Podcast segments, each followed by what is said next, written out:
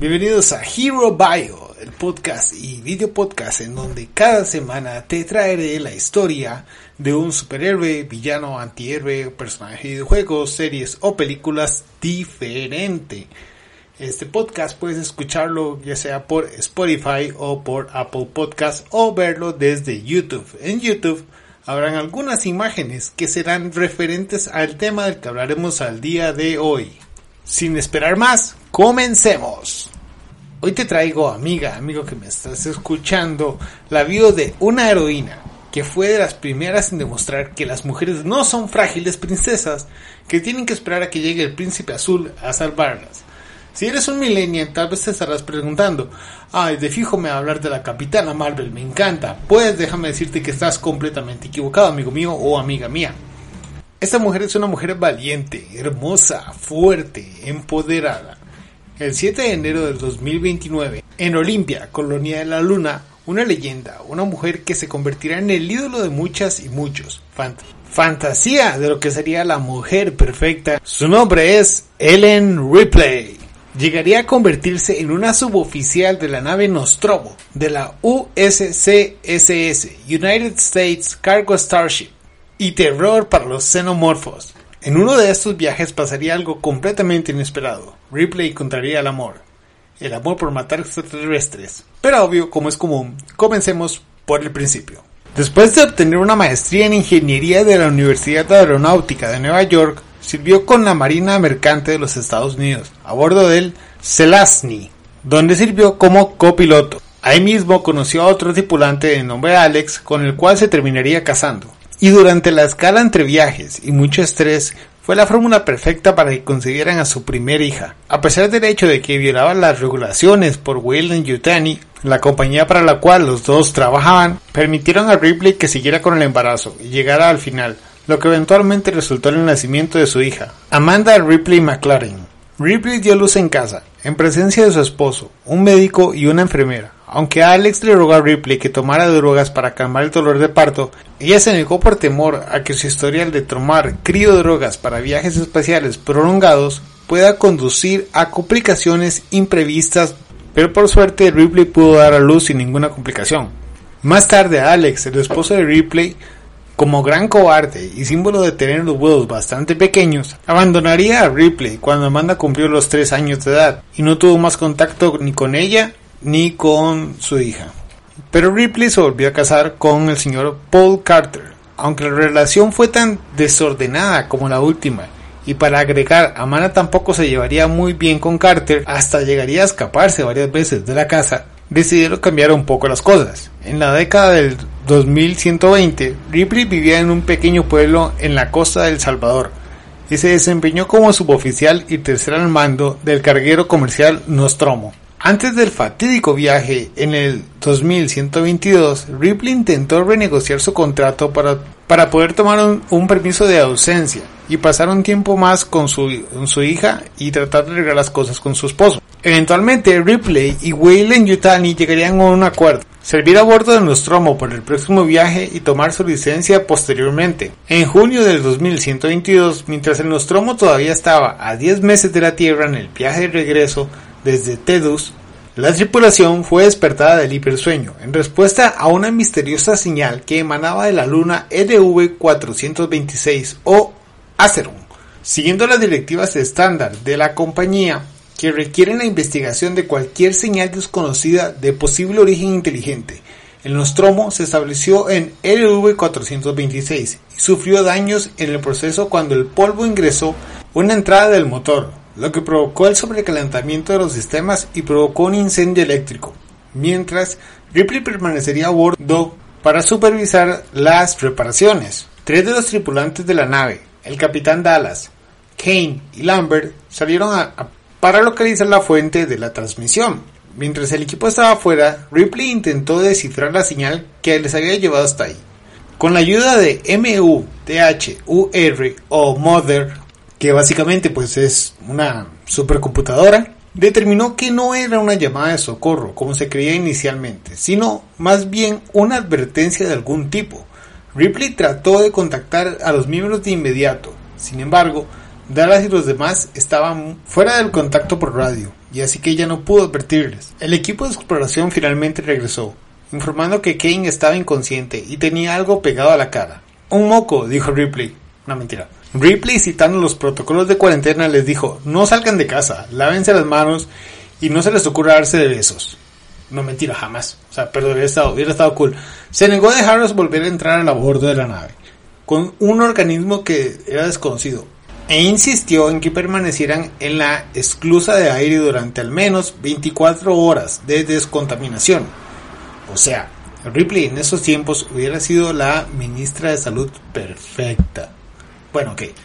A pesar de las furiosas protestas de Dallas, ella decidió mantener su postura, pero Ash, otro miembro de la nave, decidió abrir la escotilla y llevó a Kane a la enfermería. Después de un examen preliminar a la criatura que Kane tenía atada, bueno, agarrada, pegada a su cara, llegaría a denominársele como el abrazacaras o facehugger que estaba abrazado a Kane como chica de 20 años a su sugar daddy de 60 años durante el coronavirus. Ripley confrontó a Ash sobre su incumplimiento de las regulaciones de cuarentena y permitir que la criatura ingresara a la nave. Insatisfecha con las respuestas que le dio Ash, llevó su, preocupación a Dallas, pero fue rechazada igual. El facehugger o abrazacaras luego se separó de Kane, dejándolo un poco inconsciente y aparentemente ileso y con las reparaciones completadas, el Nostromo despegó de LV-426 y reanudó su viaje a casa. Kane pronto revivió. La tripulación eligió una comida final antes de volver a entrar al hipersueño. Durante esa comida, el chest buster o rompepecho emergió del cuerpo de, de Kane, obviamente causándole la muerte. La tripulación inmediatamente comenzó a buscar la criatura que emergió del pecho de Kane, usando detectores de movimiento y armados con redes y aguijones de ganado. Pero era muy tarde porque no pasó mucho tiempo para que el Chestbuster se desarrollara en un xenomorfo, el cual primero mataría a Brett y luego capturaría a Dallas. Con Dallas desaparecido y Kane un agujero enorme en el pecho, muerto en el piso, obviamente, el mando pasó a manos de Ripley, y a pesar de sus bajas eligió continuar el plan de Dallas, que era expulsar al alien de las rejillas de ventilación donde se escondía, a la esclusa principal del Nostromo y lanzarlo al espacio. Al mismo tiempo, las sospechas de Ripley hacia Ash se avivaron aún más cuando se afirmó que no tenía información útil para darle sobre la criatura que estaba a bordo, a pesar del tiempo que había pasado examinando al facehugger muerto. Pero Ripley siguió insistiendo, así que regresó otra vez a Mother, a la computadora, porque quería respuestas, y se enteró de la Orden Especial 937, una directiva secreta dada a Ash por Wayland Yutani, que le encargaba recuperar un espécimen de xenomorfo a cualquier costo. Cuando Ripley fue a reclamarle a Ash en todo el desmadre que estaba pasando en la nave, Ash la atacó y estaba a punto de matarla de no haber sido por su compañero Parker, quien decapitó a Ash, revelando que este era un androide. Ripley volvió a conectar los restos de Ash y lo interrogó y la verdad se hizo evidente. Wayland Yutani había descifrado la transmisión previamente del LV-426 antes de que el Nostromo saliera de Tedus. Sabían del xenomorfo y enviaron la nave a la luna para recuperar una de las criaturas con Ash, colocada a bordo para asegurarse de que esa misión se diera como tenía que ser. Ripley, ahora sabiendo que todo fue una conspiración de Wayland Yutani, decidió destruir la nave, detonando sus motores mientras ella, Parker y Lambert se arriesgarían en el transbordador de escape Narciso. Ahora que la tripulación se había reducido solo a tres, había una buena posibilidad de que pudieran sobrevivir el tiempo suficiente para ser rescatados. Ripley preparó el transbordador, mientras Parker y Lambert reunían los tanques de oxígeno de repuesto necesarios para mantenerlos con vida. Después de regresar a Nostromo para recuperar a Jones, Ripley escuchó al alien atacando a Parker y Lambert por el intercomunicador. Ella se apresuró a ayudar, pero llegó demasiado tarde, encontrando solo a sus cadáveres sangrientos. Ahora solo quedaba Ripley. Activó la autodestrucción del Nostromo y salió corriendo a gran velocidad como cuando se te olvida cerrar la pestaña de la porno en la computadora y tu mamá está a punto de usarla. Pero oh vaya sorpresa, ahí estaba Lalin esperándola, en la pura puerta del Narciso, y obviamente no la iba a entrar, Así que Ripley se devolvió y trató de evitar la autodestrucción. Pero ya era muy tarde, porque se perdió la, brecha de 5 minutos que daba para detener la autodestrucción. Así que Ripley otra vez corrió hacia el Narciso y encontró que el alien se había ido. Subió a bordo y se lanzó momentos antes de que los motores del Nostromo detonaran y lo destruyeran en una espectacular explosión. Mientras Ripley se preparaba feliz para entrar al hipersueño, descubrió que no estaba sola y que el alien se había ido con ella. Estaba a bordo del Narciso. Se escondió en un armario muy silenciosamente. Y después, también en silencio, fue a ponerse su traje espacial, sacándolo de la exclusa de aire antes de dispararle con un arpón e incinerarlo con los motores del transbordador. O sea, Ripley le metió un arponazo al bicho, abrió la compuerta, el bicho seguía pegado al arpón, pero este se movió hacia los motores y lo hicieron caquita. Ripley grabó un mensaje de socorro detallado del destino de su nave y la tripulación y entró en el hipersueño para su viaje a casa. 57 años después de los eventos en el Nostromo, un equipo de rescate recuperó el Narciso en el 2179 y Ripley fue transportada a la estación Gateway, donde se quedó en un área médica después de su hipersueño, pero que también logró un récord de hipersueño de 57 años, 57 años durmiendo. Y obviamente esto traumatizó a Ripley.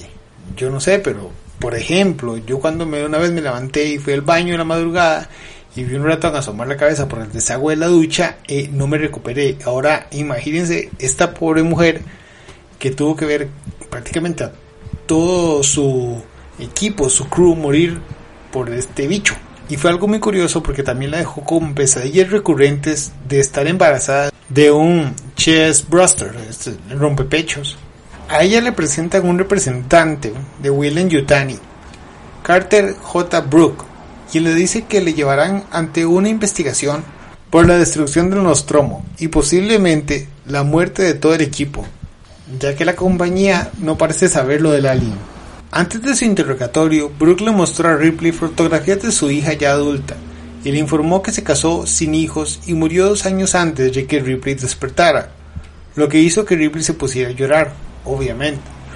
Ripley fue llevada ante un tribunal de Weyland Yutani, así como otros funcionarios de la compañía interestelar. Ella trató de convencerlos de la existencia del alien, pero ellos negaron cualquier existencia de esto en la compañía y también negaron la tal orden especial, la Orden 937. Ripley pidió que revisaran el LV-426 para que se averiguaran todo lo que estaba pasando, por sí mismos, pero se enteró que una colonia terraformada, o sea, una colonia hecha por, formada por terrícolas, había estado viviendo allí desde hace varios años. Finalmente decidieron que ella había actuado con juicio cuestionable y le pusieron en un periodo de seis meses de observación y psicométrica. Revocaron su licencia de vuelo aunque no presentaron cargos penales. Ripley se establece en Gateway, pero echa de menos el trabajar en una nave espacial y ella todavía tiene pesadillas con los xenomorfos. Más tarde, Brooke persuadió a Ripley para que acompañara a un equipo de Marines de la US CMC a LV-46 después de que la colonia perdiera contacto con Weyland Yutani. Ripley fue uno de los dos asesores civiles de la misión, siendo el otro Brooke, por los intereses de la empresa, obvio. Ripley dio un informe sobre sus experiencias anteriores con las criaturas. Aunque algunos Marines bromearon sobre la caza insectos, como le decían, el sargento Apon los puso rápidamente en su lugar. Ripley usaría sus habilidades como cargador de energía para ayudar a los Marines a mover sus suministros. Durante una de las comidas descubrió que el oficial ejecutivo Bishop era un androide. Después de su experiencia cercana con la muerte, que el culpable fue Ash, Ripley se mostró recelosa de los sintéticos y se lanzó a la ofensiva con Bishop ordenándole que se mantuviera alejado de ella. Brooke le dijo a Bishop que Ash no funcionaba bien, y Bishop trató de tranquilizar a Ripley diciéndole que los errores de funcionamiento solo eran comunes en los modelos más antiguos. Más tarde, el equipo de investigación preparó suministros antes de dirigirse al otro lado del planeta. Pero lo que va a pasar después lo contaremos en el siguiente episodio de Hero Bio. Esa va a ser la primera parte y esperen la segunda con grandes sorpresas de esta increíble mujer que es Ellen Ripley. O sea, es la historia de ella es fascinante, me encanta. Voy a dar un pequeño spoiler del siguiente capítulo de Ellen Ripley parte 2 y tiene que ver con la reina alien. Y wow, así que espérenlo. Muchísimas gracias por escuchar, espero que se hayan divertido o que por lo menos hayan pasado un rato entretenido y nos vemos en la próxima. Saludos.